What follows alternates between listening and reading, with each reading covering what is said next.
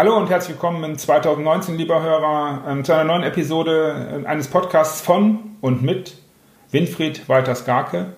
Und Sie hören die Episode 5, du hörst die Episode 5 und ja, ähm, ich möchte sofort starten mit dem 2019, mit Willkommen und schon wieder ist ein Jahr weg. Ähm, die verbleibende Zeit, die mir bleibt, die uns bleibt, und das hatte ich so als Gedanke zum Neujahr, wird immer geringer. Ähm, ja, und lieber Winfried, auch dir ein, ein ganz, ganz tolles 2019. Ich hatte mir überlegt, was, wenn ich schon 71 bin? Vielleicht bin ich schon, schon zu alt für eine Arbeit mit dir, wenn der ein oder andere darüber nachgedacht Oder ich bin erst 17. Bin ich dann noch viel zu jung? Und ja, gibt es Menschen, die jetzt sagen, ja, ich will Klarheit für mich? Einen idealen Zeitpunkt 2019 zu, dem, zu so einem Start eines solchen Jahres? Ist es egal, wann ich zu dir komme? Ist es egal, in welchem Alter ich bin, wenn ich deine Arbeit genießen möchte? Hallo und ja, ich bin sehr gespannt auf die Antwort. Zuerst mal ein gelingendes und kraftvolles 2019 für alle, die zuhören. Und dann zum Zeitpunkt. Ja.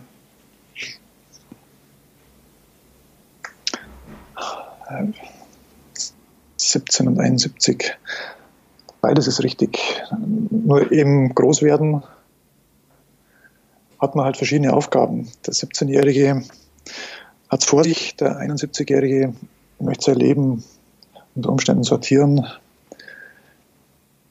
bestimmte Dinge erledigen, die noch fehlen. Also jemand, der aber nichts mehr erledigen will, der braucht mehr Arbeit nicht. Mhm. Also jemand, der etwas gestaltend in die Hand nehmen will, dem nützt die Arbeit. Und der richtige Zeitpunkt ist jetzt.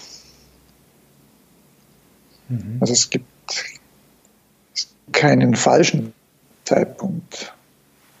Die Menschen spüren genau, wenn's, wenn sie sagen, das ist, das mag ich haben. Das ist, das ist jetzt richtig. Mhm. Und von außen gesehen, es ist jeder beliebige Zeitpunkt ist der richtige, weil man nichts vorbereiten muss. Man ist vorbereitet für alles, was da kommt. Man muss nur genau hingucken, wie das eigene Wesen beschaffen ist und dann kann man die Dinge angehen, die da kommen. Verstehe. Lieber Hörer, lieber Winfried, wir haben vereinbart, dass ich immer drei Fragen stelle. Hier ist das erste Mal, dass ich ausbrechen möchte und ich möchte nachhaken. Und ähm, ich höre immer wieder, auch manchmal bei meiner Arbeit, um die es jetzt nicht geht, ähm, ich bin jetzt, sagen wir mal, 71, ich habe es als Beispiel gewählt, eigentlich ist, bin ich doch jetzt zu alt dafür. Was sagst du dem, wenn, wenn du genau das hörst? Früher hat man, glaube ich, gesagt, dass man mit dem Rentenalter die Hände in den Schoß legt. Mhm, mhm. Das ist die Vorstufe zum Verlassen dieser Welt, zum Sterben. Ähm, wenn die Menschen aufhören zu tun, dann hören sie auf, auf dieser Welt zu sein. Ähm, wer mit 71 noch etwas gestalten will, natürlich gestaltet ein 71-Jähriger was anderes wie ein 17-Jähriger, aber das habe ich vorher, glaube ich, schon so mhm. gesagt. Also, okay. Es gibt immer was zu tun. Und sei es die äh, Beziehungen zu seinen Liebsten und äh, nochmal anzugucken und zu schauen, ob er noch was tun kann. Okay. Bevor es zu spät ist. Berührt mich, das mit dem Hände in den Schoß legen. Das, ja, es, es leuchtet mir ein. Das ist eine schöne Antwort und Beziehungen zu Menschen. Okay, dank dir. Lass uns äh, aus diesem Besinnlichen äh, jetzt äh, in, äh, in woanders hinkommen, und zwar zur Frage 2. Ähm, wenn man sich deine Homepage anschaut, dann findet man dort einige Unternehmer, die etwas über dich sagen. Und wenn man diese Stimmen ganz genau liest, und das habe ich in Vorbereitung auf den heutigen Tag, auf das Interview nochmal getan, dann findet man irgendwie keinerlei Zweifel in Hinsicht auf Zukunft. Ähm, alle scheinen keine äh, Angst, keine, keine Idee einer, einer scheiternden Zukunft zu haben. Kann deine Arbeit Menschen die Angst vor der Zukunft nehmen? Oder ist das nur bei diesen Menschen, die jetzt was geschrieben haben? Und was ist eigentlich Angst vor der Zukunft? Hat deine Arbeit auch was mit Angst vor der Zukunft zu tun? Hat das damit was zu tun? Ja, Angst vor der Zukunft, da gibt es, glaube ich, ganz viele Aspekte. Vielleicht fühlt man sich nicht gerüstet, ausgerüstet für das, was man denkt, dass einen erwarten könnte. Mit der Aufgabe wird man allerdings, glaube ich, nie fertig, wenn man das so mhm. anpackt. Ähm, die Wesenskernarbeit macht einem seinen inneren Schatz bewusst, mit dem man hier auf dieser Welt agieren kann. Mhm. Und ich denke, dass das, schon eine wichtige Quelle ist, angstfrei in diese Zukunft zu gehen, weil ich kenne ja meine Mittel, die ich zur Verfügung habe. Und wenn die nicht reichen, nützt es auch, kein, nützt auch nichts, Angst zu haben. Mhm. Mhm. Also mit Wesenskern kann man sich, mit der Kenntnis seines eigenen Wesens, kann man sich ganz gut in unscharfe Situationen hineinbegeben und ähm, vorwärts gehen. Mhm. Es wird ja, glaube ich, auch immer mehr, dass immer mehr Menschen das, was vor ihnen liegt, als unscharf und nicht greifbar finden. Ja. Das war, glaube ich, früher anders, wo so Lebenspläne am Anfang irgendwie schon klar waren, wo es hinlaufen wird. Mhm. Das ist in unserer Zeit immer weniger der Fall. Mhm. Es, ja. Kann, ja, es kann Angst machen.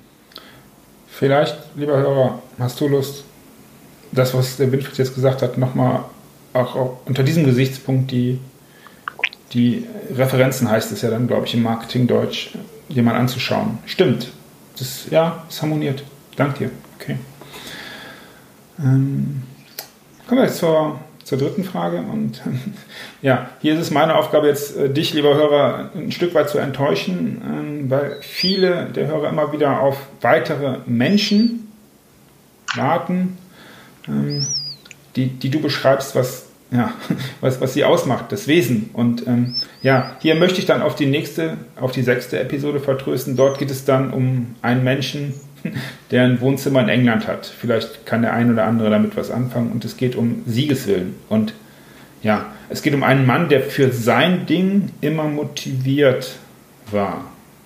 Und das führt mich dann heute zur dritten und letzten Frage, Motivation ich möchte dich mit folgendem Satz konfrontieren, den du vielleicht schon mal gehört hast oder den du vielleicht auch als Einwand, äh, auch hier sind wir im Markendeutsch, schon mal gehört hast. Und zwar ist die Wesenskernformulierung nicht eigentlich nur sowas wie eine Motivationstechnik? Die Wesenskernarbeit ist alles andere als eine Motivationstechnik. Diese Motivationstechniken arbeiten alle mit extrinsischen Motiven, also mit Motiven, die außerhalb sind, die irgendwo hinlocken sollen, die die Menschen zu etwas verführen sollen. Und Wesenskern ist was Intrinsisches. Das wohnt in mir und will aus mir heraus wirken. Ähm, eine Motivationstechnik ist eine Belohnung für irgendwas, das sich jemand anderer ausgedacht hat, für was er jemanden belohnen will. Und Wesenskern ist die Selbstbelohnung. Mhm. Selbstbelohnung. Okay. Sorg, sorgfältig, sorgfältig mit mir selbst mhm. in die Aufgaben reingehen. Wer sich ständig selbst belohnt, braucht keine Motivation. Okay. Ist es das? Habe ich das richtig verstanden? Mhm der ist selbst motiviert, mhm. aus sich heraus motiviert. Der hat seine eigenen Motive. Die kann er wirklich gut bedienen. Mhm. Und wenn es möglich ist, diese eigenen Motive zu leben und anzubieten, davon haben die anderen am allermeisten. Weil das dann sehr, sehr kraftvoll kommt und sehr authentisch und sehr klar und sehr nützlich ist, wenn die anderen genau das brauchen wenn es fremd motiviert ist, fremd initiiert ist, dann ist die Kraft weniger. Mhm. Verstehe ich. Gut. Liebe Hörer, ähm, Entschuldige, mir ist es gerade eingefallen, ich muss es sagen. Ähm, vielleicht kann ich dich dazu motivieren, extrinsisch, also extern, ähm, auf iTunes zu gehen und ähm, den Podcast zu bewerten. Das wird uns sehr helfen, dann werden wir besser gefunden und das wird wirklich großartig. Dauert drei, vier Minuten und dann äh, tust du uns, tust du dem Winfried damit einen großen Gefallen. Das wäre großartig. Apropos großartig, ähm, auch diese fünfte Episode hat mir wieder sehr gefallen. An zwei Stellen ähm, war ich besonders mh, hm, mit drin. Es hat bei mir besonders was bewegt. Und eigentlich ist an der Stelle jetzt meine, äh, meine Abschlussfrage, äh, meine ähm, Zufalls rausgeholte, die ich mir vorher nicht Wissensfrage ähm, an der Reihe, aber die habe ich ja bereits in der ersten Frage verschossen und somit sind wir dann doch wieder ein Stück weit in der Systematik. Ähm, ich äh, möchte an der Stelle nochmal sagen, vielen, vielen Dank fürs Zuhören, lieber Hörer. Wie immer, auch 2019 werden wir diese Tradition äh, weiter beibehalten. Ich verabschiede mich an dieser Stelle, freue mich auf die nächste Woche und äh, die nächsten drei Fragen. Und die Bühne gehört zum Abschluss wieder ganz dem Winfried. Lieber Hörer, viele Grüße, viel Spaß und bis nächste Woche. Ich springe zurück zum 71-Jährigen, was der vielleicht vorhaben könnte. Er will ja vielleicht was weitergeben und ist in guten Händen wissen. Und wenn er sich klar ausdrücken kann, was er weitergeben will, dann können die anderen auch gut entscheiden, ob sie es nehmen wollen oder nicht.